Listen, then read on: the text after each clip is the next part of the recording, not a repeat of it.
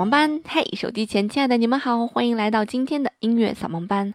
那么在两个星期之前呢，我开了一个专题，跟大家在聊这个带着音乐去旅行哈。那么第一站我就来到了我心中的圣地，当然就是奥地利。维也纳了啊，跟大家聊了很多维也纳的这个有名的作曲家以及一些非常有名的乐团。那么今天想跟大家聊的这个国家呢，是我个人非常熟悉的国家，那么就是英国啦。因为我的研究生就是在英国读的嘛，所以我在英国呃生活过那么一段时间啊，就是对那个国家还是嗯稍稍有这么一点情感的啊。所以今天想跟大家来聊一聊英国的音乐啊，一不得不说，英国确确实实是一个音乐圣地。啊，因为在每年的七月和八月份的时候，在英国都有一个非常有名的古典音乐节，叫做逍遥音乐节。啊，是全世界的一个非常有名的古典音乐的盛事。为什么要叫它逍遥音乐节呢？就是因为其实，嗯，这个古典音乐节和我们平时说的那种古典音乐好像不大一样，就是它并不需要你去正襟危坐在那儿。啊，这个逍遥音乐节里面有很多这个站票啊，站票非常便宜，大概在五六磅左右，也就是五六十块钱人民币，你就可以去这个英国最好的音乐厅去感受这个。古典音乐带给你的不一样的这种音乐的感觉，所以这也是如果七八月份去英国旅游的话，最值得去伦敦听的音乐会啊。这个音乐会应该是直接可以在网上搜索就可以搜索到了啊。一般来讲，到了英国就是看今天晚上会有一些什么剧目上演，直接就在 Google 里面搜 What's Up。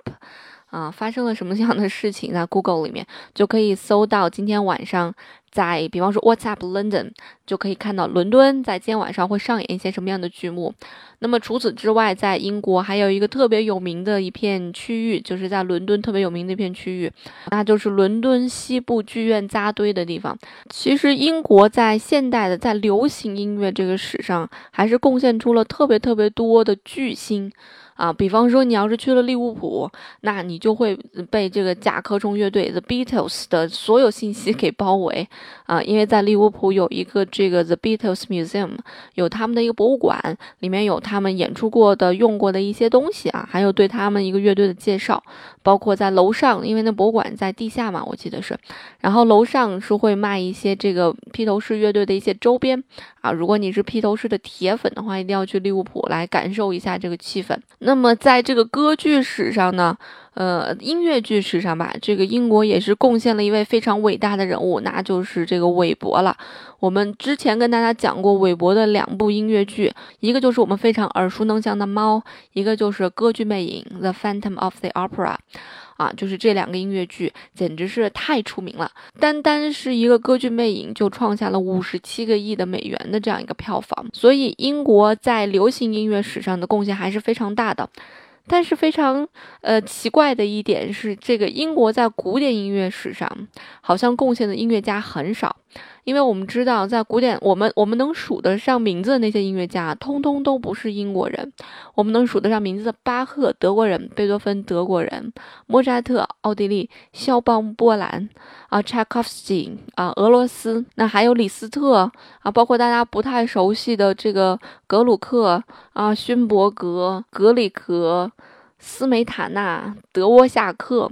啊，这些在古典音乐史上响当当有名的，但是可能是嗯大众不太熟悉的这种人物。都不来自于英国啊，有捷克的音乐家哈，有挪威的音乐家，啊，甚至有匈牙利的音乐家，但是就是没有英国的音乐家啊。那么英国的音乐家只有一个作曲家，相对来讲比较有名一些吧，叫埃尔加。那相比较于这个格鲁克呀、马勒呀、李斯特呀，甚至说贝多芬、莫扎特、巴赫这些就更不用说了。那和他们比起来，他的名声还是小了很多。所以有人就讲啊，说英国目前它有一流的乐团，有一流的剧院，有一流的唱片公司，有一流的音响器材，啊，甚至世界上第一张唱片就是由 E.M 公司在一大概是在一八九八年来发行的，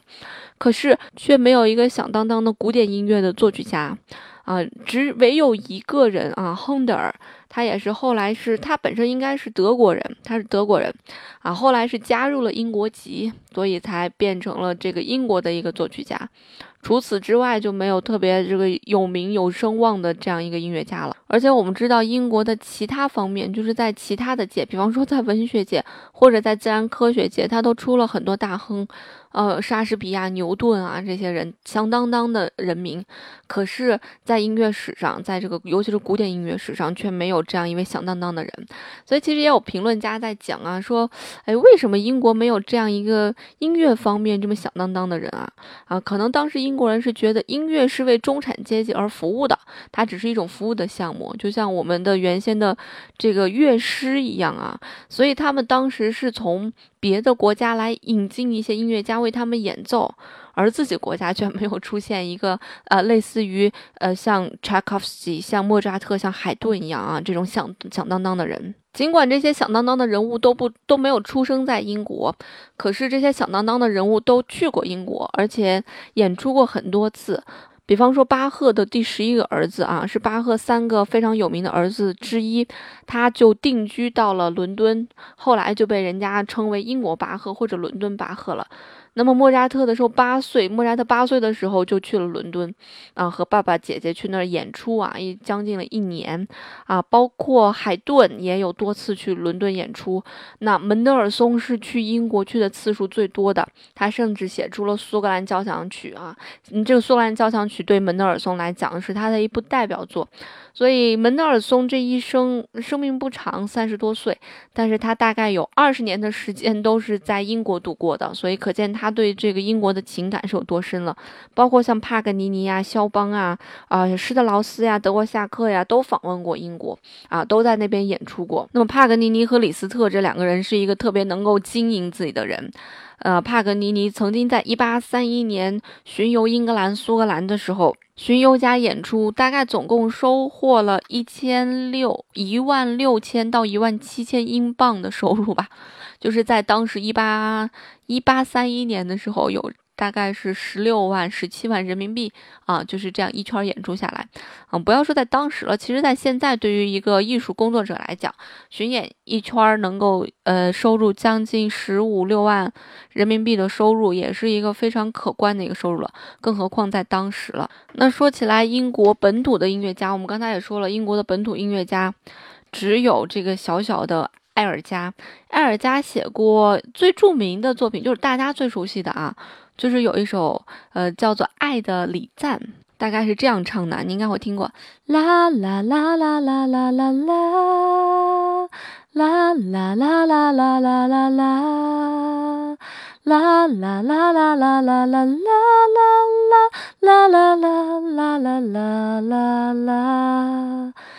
大概就是这样唱的。杨丞琳曾经还翻唱过这个旋律。杨丞琳有一首歌叫做《庆祝》嘛，就是盗用的，呃，就是选用的埃尔加的这一段旋律啊，选用的埃尔加的这段旋律，这应该是大家最熟悉的这么一部作品了。那么埃尔加也是英国本土啊土生土长的最有名的这样一个音乐家啊。其实艾尔加他这个人也蛮神奇的，他主要是靠自学学了很多乐器的技巧啊，有。一些这个技巧可能是他爸爸就是教他的，但是确实没有像贝多芬那样。贝多芬小的时候，他爸爸大概给他请了六到七个老师，在教他这个呃乐器呀、作曲呀、对位法呀，就很多跟音乐相关的一些东西啊。因为他爸急于想让贝多芬成才，超过莫扎特嘛，但是埃尔加没有啊。然后后来呢，埃尔加也算是一个大器晚成的这样一个人吧。因为大家知道，在莫扎特小的时候，六岁的时候开始登台，八岁的时候已经开始巡演了。那么活到三十五岁的时候，也就去世了嘛，对吧？所以一生非常短暂。但是埃尔加从十五岁的时候中学毕业，才跑去德国，跑到莱比锡去学习。但是因为当时他爸爸没有没办法负担起他的这部。就是巨额的费用，因为学音乐真的是很费钱的，所以就后来就放弃了。再后来，他就跑去律师事务所去做律师啊，帮着人家照料生意。所以很多其实音乐的从事者都干着不同其他的行业，就像我也是一样啊。我除了这个教，就是我除了在做音乐之外，其实我现在时间大多数被教雅思来占据。所以很多时候我也有学生问我说：“老师，嗯，到底教雅思是你的主业还是唱歌是你的主业？”嗯，我特别想给他们说，我说教雅思是生活，然后唱歌是一种理想。嗯，很少有人可以把这个理想当成生活去过，那样的人是特别幸福的人。啊，那我们现在就是在理想和生活之间奔波的人啊，其实有劳累，但是也有幸福吧。那说回到埃尔加，我个人最喜欢的埃尔加的一首作品就是他那首非常有名的 E 小调大提琴协奏曲，应该算是最深沉的协奏曲了吧。那么其中演奏这个作品的顶级版本就是来自于英国的音乐家，叫做杜普雷啊。其实英国的音乐家，嗯，很有名的音乐家也比较少。呃，这个最著名的一位就是杜普雷了。这个杜普雷应该算是在大提琴史上最最有名的一个女大提家，呃，但是非常不幸的是，二十八岁的时候，非常年轻的年龄啊，杜普雷患了病，啊，患了病之后就没有办法去正常的演奏了，啊，直到四十一岁去世，十多年被疾病折磨，然后远离了这个演奏生涯。想想也是非常惋惜，非常可惜，啊，有人听过杜普雷拉琴，就说杜普雷这种拉琴的方法是活不长的，因为太过于用情，太过于深情，啊，本身提琴这种乐器其实它就有一种如泣如诉的感觉。嗯，因为提琴在演奏的过程当中，最最直观的是，它拉长音的时候，它还会有情感在里面。它不像钢琴啊，钢琴一个音弹下去，你手再怎么动，那个也不会再对弦儿、再对声音产生任何影响。但是提琴不是嘛？所以杜布雷的那种拉琴的方法，那种深情的方法，嗯，我觉得是对身体不易的。所以才导致了他那么年轻就患上了跟精神有关系的一些疾病，啊，所以导致了最后啊非常年轻去世，非常年轻就惜别舞台。但不管怎么样，杜普雷还是这个大提琴史上相当之有名的一个一颗流星吧，非常短时间就划过了，但是是一颗永垂不朽的流星啊。呃，所以英国的音乐家里面最有名的两个，一个埃尔加，一个就是杜普雷了，其他的剩下的。多的作品也就谈不上有什么作品了啊，还有一个比较有名的就是《青少年管弦乐队指南》啊，这么一首作品。这首作品来自于英国的作曲家叫做布里顿，他也算是英国音乐史上的一个巨星了，大家肯定都没有听说过。但是这个《青少年管弦乐队指南》它是来自于哪儿的，才让我们大家熟知的？我们知道有一个呃考级啊，考级有青少年的这个音基考级，就是音乐基础的这样一个考级。然后这个考级里面有一部分是需要让你去听乐器，什么乐器来演奏什么啊？当时就选取了他这个青少年乐队这个指南。嗯，青少年管弦乐队指南，因为它非常清晰啊，因为管弦乐它的乐器比较多嘛啊，所以它这个作品写的非常清晰。什么时候长笛开始吹，什么时候木管开始吹啊，什么时候双簧管开始吹，什么时候单单簧管开始吹，反正就是特别清晰，它的结构特别清晰，乐器出来的这个点特别清晰啊，所以嗯就被拿来当这样一个教材来去使用。那除此之外，也没有什么大众特别耳熟能详的一些作品了。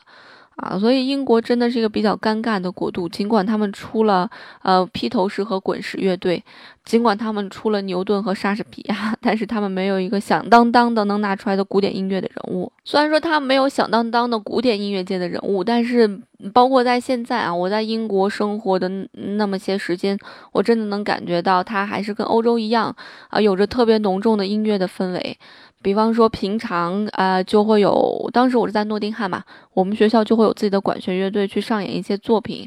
啊，再稀松平常的就是教堂的合唱，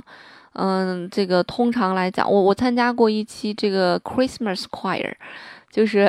快要到圣诞节的那种合唱啊，就只要到圣诞节，每个教堂都会组织这个合唱的。呃，当时的民众素这个音乐素养真的是很高啊，高到什么程度呢？就是我们发下来的是五线谱，没有人不认识的啊，就是这。可能这个东西在中国来讲就有点不太现实。你随便拉一些人啊，拉一些老百姓啊，来给你唱合唱，然后你发的都是五线谱，大家还都能认识，还能唱声部啊，而且说第几小节哪个音不要唱错，大家还都能听懂，就这是一件不太现实的事情啊啊！还有什么让我感觉到他们整个这边的音乐素养都很高呢？就是我平常在我会去教堂，因为我我我不是因为信仰，我是为了去练口语。然后我去教堂的时候，我就会碰到很多这个普通老百姓。然后我碰到很多普通老百姓，他们就跟我聊啊。我印象最深刻的是一个医生，他说他是一个医生，他非常喜欢音乐，他很喜欢勃拉姆斯。然后他说他啊，钢琴弹的还行，她老公好像是拉大提琴拉的还行，所以他们家有的时候周末的时候会叫几个朋友组一个小型的室内乐队，就是有人拉小提琴，有人拉大提琴，有人拉中提琴，有人弹琴，啊，大家在一起排练排练作品。我当时听完真的被震惊到了，我觉得这种东西好像在我们中国。嗯，没没没有感觉到说哪个普通家庭做着其他的职业，却还能组组成一个小型的乐队，周末来排练排练。我们一般都是周末去哪儿搓个麻，是吧？啊，打个三国杀之类的。他们是凑在一起排练一个小的作品。哎，我当时就是被他这一点给震惊到了。啊，包括我在住的那个，我我住在外国人家里面嘛，然后他们家也是有一个小的电钢。啊，然后家里面的人都会弹一点。啊，我就问他们在哪学的，他们在 YouTube 上面学的啊，在油管上面学的，嗯，所以我当时也觉得蛮震惊的啊，所以整个那个城市的氛围，那种音乐氛围都特别浓，包括在欧洲走到哪个地方都有这种音乐的氛围，啊，平常走在大街上有很多这个卖唱的呀，卖艺的呀，那个技艺是很高的啊，那这都是我对英国整体的这样一个印象。包括现在英英国的签证其实也放宽了，应该来讲旅游签证是，呃六个月，六个月可以无限次往返，而且去英国这个回国的时候，如果你买了很多东西，你还可以去机场退税。一般来讲都去希斯罗退税，应该是早上五点钟就开放退税了。如果你要退税，要提早去排队。因为退税的人实在是太多了啊！去退税的时候可以选择信用卡退税和现金退税，现金退税可以选择英镑退税和人民币退税啊。好啦，那有机会再跟大家聊一聊这个旅游当中，如果大家要想去英国旅游啊，可以再开期节目跟大家聊一聊英国的城市的一些旅游。那今天的节目就到这儿啦。如果你喜欢我的节目啊，欢迎去新浪微博来关注我啊，我的新浪微博是兔小芳方月。那我们下周再见啦，拜拜。